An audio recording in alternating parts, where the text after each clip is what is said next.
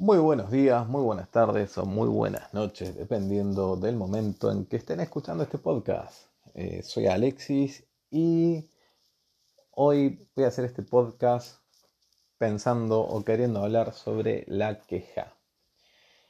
Antes que nada, como siempre, nada, esto es mi opinión sobre lo que yo pienso de la queja. Obviamente que hay datos, pero eso es mi opinión. Eh, bueno, para empezar entonces, ¿qué es la queja? Según el diccionario, expresión de dolor, pena o sentimiento, resentimiento, desazón, acción de quejarse. Bueno, la queja. La queja me parece un fenómeno bastante interesante, porque en primera instancia creo que está en, casi todo, eh, en casi todo a nivel tanto social como individual. Eh, quizás sea un fenómeno de, de esta sociedad en sí, de este tiempo, el hecho de quejarse, eh, o el hecho de quejarse de la manera en que nos estamos quejando. Por ende me parece algo bastante interesante. Yo considero a la queja en primera instancia como una acción. Eh, como una acción lingüística, pero como una acción al fin. Dijimos que la queja es una expresión de dolor, pena o resentimiento. Sí. Es una expresión, sí, pero hubieron épocas donde no se podía quejar. Hubieron épocas donde la gente no, eh, quizás no toda la gente, o sea, las mujeres en, algún momento no podían quejarse, los esclavos en algún momento no podían quejarse.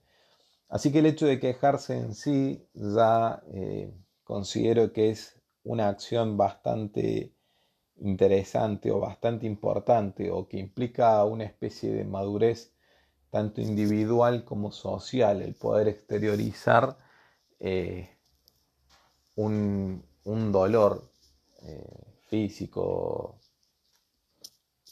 mental, espiritual, un dolor. Eh, me parece bastante importante, así y todo, ¿sí?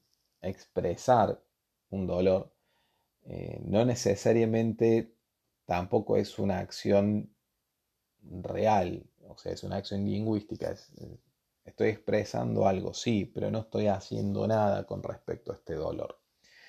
Eh, así que también se ven estas dos cosas. En primera instancia yo me expreso, en primera instancia acciono diciendo que hay algo que me molesta, pero bueno, no necesariamente la acción, o sea, no necesariamente la queja lleva a la solución de este problema. Lo que hace que pueda yo particularmente para mí, dividir dos tipos de quejas. ¿sí? La queja que te lleva hacia un lugar, ¿sí? la queja que habla sobre un dolor, que exterioriza un dolor y que tiene como fin el poder eh, sanar este dolor. Y la queja como eh, una acción simplemente de, de quejarse, o sea, exteriorizar el dolor, pero eh, de manera repetitiva, reiterada y sin hacer nada. Yo creo que en este momento la queja es algo que le molesta a mucha gente, o sea, le molesta a la gran mayoría, es algo que tiene una publicidad bastante negativa. Cualquier cosa que uno busca sobre la queja, eh, hay personas constantemente que están condenando a la queja, están condenando a la queja y están condenando al quejoso. ¿Sí? Como dije en un, en un primer momento, hubieron momentos, hubieron épocas de nuestra historia, eh, de nuestra evolución, donde uno no se podía quejar. ¿sí? Así que eh, condenar la acción de la queja me parece algo que no está bien, que no, no, no ayuda. Eh, ¿Por qué? Porque nos puede llevar a lo anterior. y aparte por, por cosas muy particulares. O sea, yo al condenar a aquel que se queja, ¿sí? también estoy condenando en algún punto esta cuestión del dolor del otro. Ahora, sí, obviamente es molesto y fastidioso estar con una persona que constantemente se queja y que no hace nada. ¿sí? Eh, ¿Por qué? porque bueno, generalmente eh, termina molestando al, resto de, las personas que están cerca. Se dice que, la queja, ¿sí? Como es una acción mental, eh, como toda acción puede terminar en un hábito. Si yo constantemente me quejo, me quejo, me quejo, termino eh, generando el hábito de la queja, eh, termino sistematizando esta acción y obviamente trae consecuencias. Consecuencias que son bastante malas para la persona. ¿Por qué? Porque eh, automáticamente me voy a volver pesimista, derrotista, voy a considerar de que no puedo, o sea, de que solo voy a, o sea, solo necesito o solo voy a sostener el dolor toda mi vida, o sea, de que me va a doler lo que sea, por lo que sea que me estoy quejando, o por todas las razones, pero que ese dolor no va a parar y que no hay forma de pararlo. Cuando yo me quejo constantemente y lo transformé en un hábito, también es un hábito de comunicación, el, comunicarme con el otro a través de una queja constante, el llamar la atención también. Esas son cosas negativas de la queja. Ahora, no porque la queja tenga cosas negativas, eh, me parece que haya que darle eh, mala publicidad. ¿sí? La queja es algo muy importante. Uno necesita quejarse del dolor para que el otro también lo vea y eh, lo termine ayudando. Ejemplo de esto, ¿sí? esto es bastante interesante. El hombre casado vive 10 años más que el hombre soltero. Es un dato, búsquenlo si quieren. ¿Y por qué? ¿O por qué se sostiene? Justamente por esto, porque el hombre casado se queja más. Y tiene alguien que escuche esa queja, ¿sí? que es la mujer. Cuando el hombre se queja, después de un buen tiempo, la mujer lo obliga a solucionar esta queja, eh, que generalmente, generalmente digo, en, este caso serían quejas físicas, los termina llevando, se le termina llevando al hospital y termina eh, haciendo prevención o curación de una cantidad de, de síntomas que, esa, o sea, que el casado padece. En el caso del soltero, el soltero se queje o no, no hay quien lo escucha y por ende eh, dicen que justamente no, no hay nadie que lo lleve para que se me, o sea, para que lo lleven y que lo cuide con respecto a su salud y demás. Y bueno, dicen que esto acorta unos 10 años de vida. Así que la queja es importante. Si yo me quejo y hay alguien que me escuche, puedo solucionar eso de una u otra manera. Eh, por ende, me parece que bajo ningún aspecto alguien tiene que condenar la queja. Las personas no creo que deberían condenar la queja.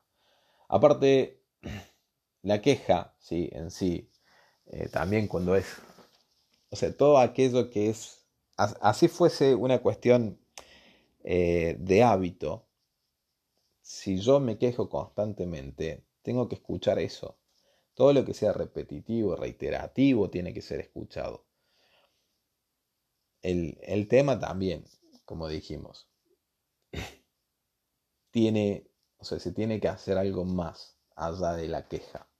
Yo necesito eh, poder hacer algo con esa queja y no usarla como una especie de eh, característica de mi personalidad, como una forma de comunicación. No, necesito hacer algo. Si algo me duele, lo que uno tiene que entender es que en teoría la salud justamente sería como una especie de ausencia del dolor. Así que tengo que hacer algo para poder estar sano. Eh, tengo que moverme. La queja también, esto de manera individual, la queja en cuanto a la, a la manera colectiva, o sea, en cuanto a la colectividad, en cuanto a conjunto de personas quejándose por, por algo que la sociedad implementa, eh, es lo que ayuda también a crecer a las sociedades. Si no hubiese queja en gran parte, eh, no, no, habrían grandes movimientos que terminen ayudando a, a la sociedad a crecer. ¿Sí? Que también esto es bastante interesante. Una de las cosas que me parece a mí que estamos sufriendo, eh, y que lo dije anteriormente, es esta cuestión de enojarse con quien se queja, o de, humillar al que se queja, o, de sostener que la queja es mala. Y yo considero que eso no es cierto. Eh, y más socialmente, en, en mi país se o sea, todas aquellas personas que terminan quejándose, ya sea por inseguridad, por violencia, por, por falta de, una buena salud, por no tener la economía necesaria. Todas esas personas se las terminan eh, condenando, o hay un grupo grande que los termina condenando socialmente. ¿Por qué? Porque dicen que quejarse no es trabajar que quejarse no sirve para nada o no ayuda. Yo creo que es todo lo contrario. Eh, quejarse ayuda si uno se queja bien. Quejarse sigue siendo una acción. Eh, voy a poner un ejemplo de esto que es eh, que me llama mucho la atención a veces. En mi ciudad pasa. Soy una ciudad donde el transporte es uno de los más caros de todo mi país. Y en sí el transporte no te o sea, increíblemente, a pesar de ser el más caro, es el más caótico, nunca respeta su horario, nunca, eh, nunca te lleva, o sea, nunca, no es que nunca, pero generalmente no te lleva, decide por la razón que sea, no levantarte, o sea, los transportes públicos.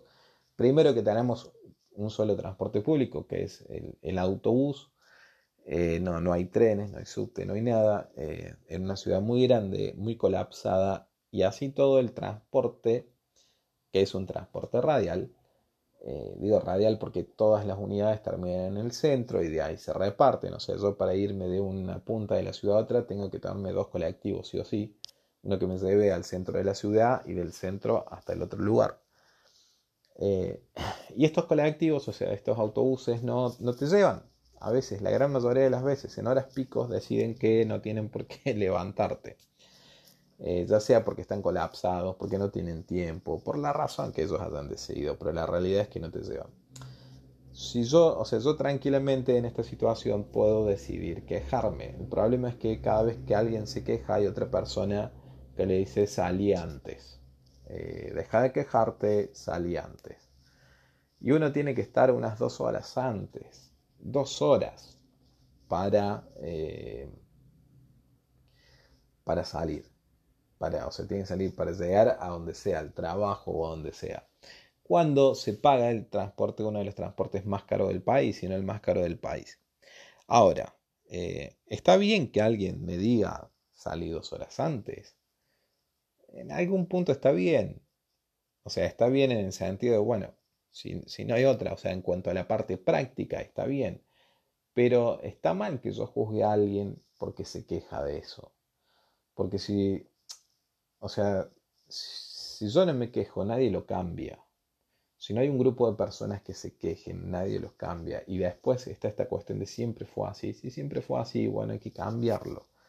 Porque eh, terminan, o sea, hay muchas acciones que son una falta de respeto para con alguien, que lo que a uno le genera esta cuestión de queja es la falta del respeto del otro, o sea, a veces nos pasa, o sea, a veces la queja tiene que ver simplemente con una cuestión de, comunicación o, de expresar un dolor interno y a veces tiene que ver con expresar un dolor externo.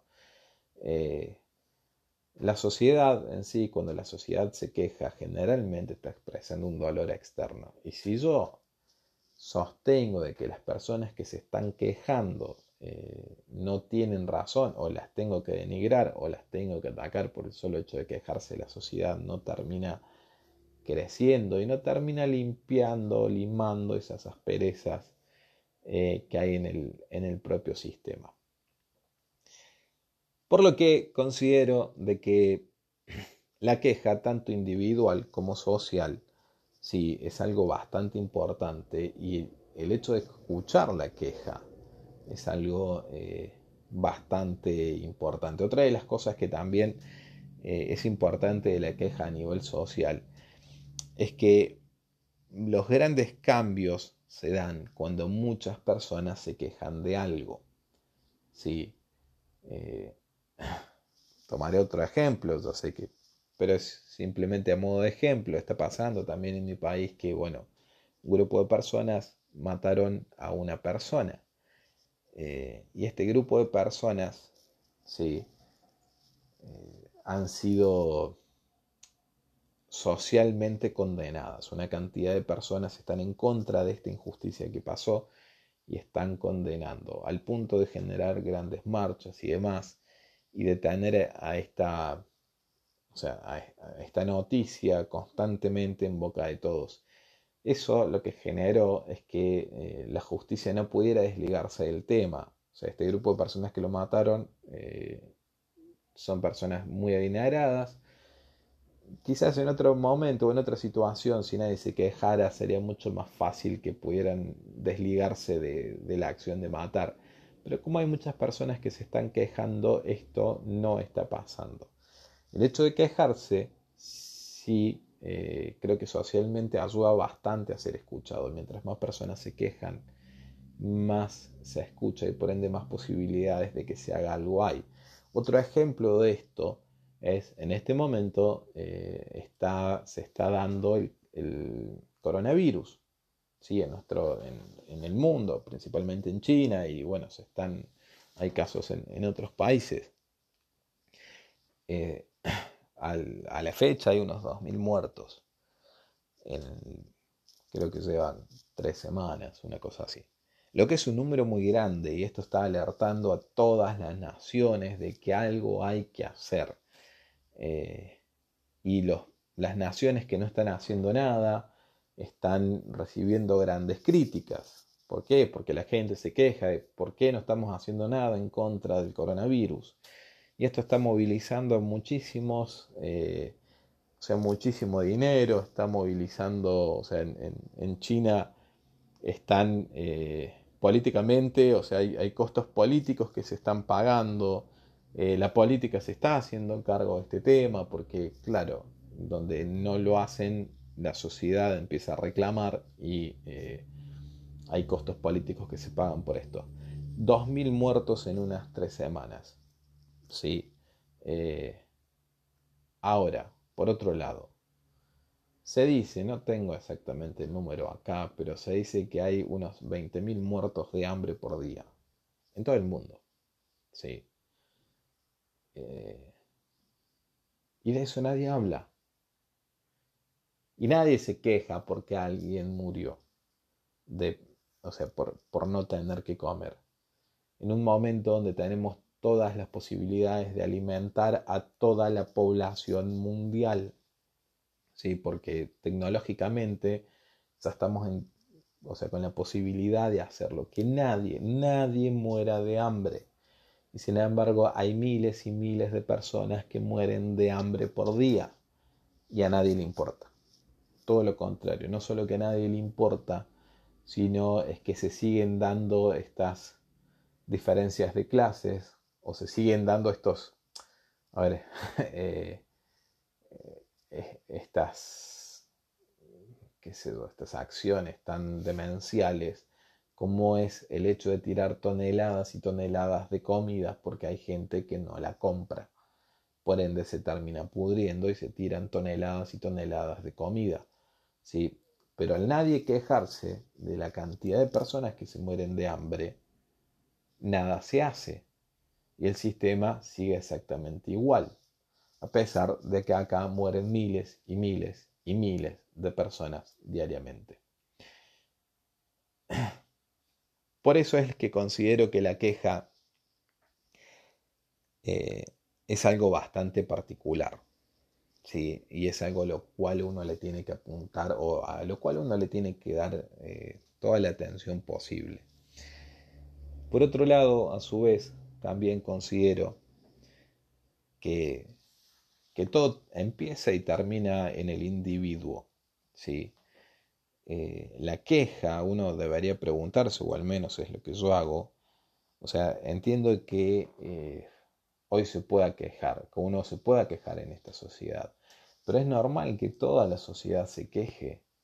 Es normal que tanta gente se queje diaria y constantemente por tantas, eh, por, por lo que sea, o sea, hay tantas quejas como personas, me parece.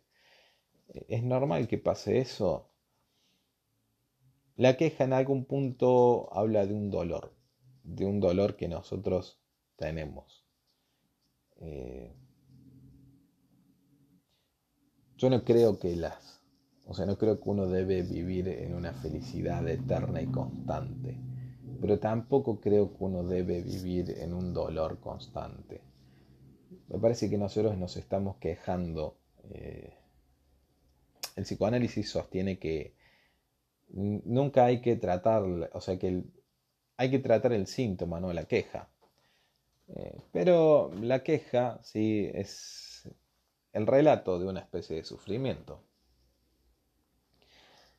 Eh, no creo que la queja nos diga exactamente cuál es el sufrimiento que estamos padeciendo, pero sí nos está diciendo de que estamos sufriendo. Yo creo que como sociedad eh, en este momento hay tanta injusticia, hay tanta diferencia de clases, hay tantas, eh, o sea, nuestros sistemas no están siendo los mejores, estamos destruyendo el medio ambiente, eh, no eh, entendemos que hay que trabajar, pero no entendemos muy bien por qué y para qué, o lo que sea que nosotros de lo que trabajamos no nos llena. nuestro propio sistema de creencias está eh, constantemente en jaque, sin importar cuál sea el sistema de creencias. Creo que muy pocos sistemas de creencias eh, realmente están haciendo algo por el ser humano, la gran mayoría no. Eh, y bueno, creo que en algún punto la queja constante nos debería llevar a preguntar por qué, por qué casi la gran mayoría de los seres humanos nos estamos quejando. ¿Qué es lo que está mal? Obviamente hay algo mal, o sea, hay algo que nos está haciendo mal, pero que somos nosotros o es el sistema en el cual hemos decidido vivir. Yo creo en algún punto que es el sistema en el cual hemos decidido vivir y en el... Obvio que me hago responsable y nos hago responsable. Eh, si bien eh, hemos nacido con este sistema impuesto, eh, nosotros somos los que estamos, o sea, sosteniéndolo. En fin. Bueno, esto quería hablar de la queja. Me había llamado mucho la atención hace un tiempito, así que me parece que es algo bastante interesante. Y por sobre todo la queja, o sea, como para dar lo último, decir lo último, la queja debería ser el motor que nos ayuda a cambiar y a mejorar, a salirnos de esta posición de dolor en la cual estamos y a poder estar un poco mejor e ir hacia esa normalidad eh, en la cual se supone que hay una ausencia de dolor. Bueno, espero les haya agradado. Esto es todo por este podcast. Un saludo a todos y lo veré en el próximo podcast.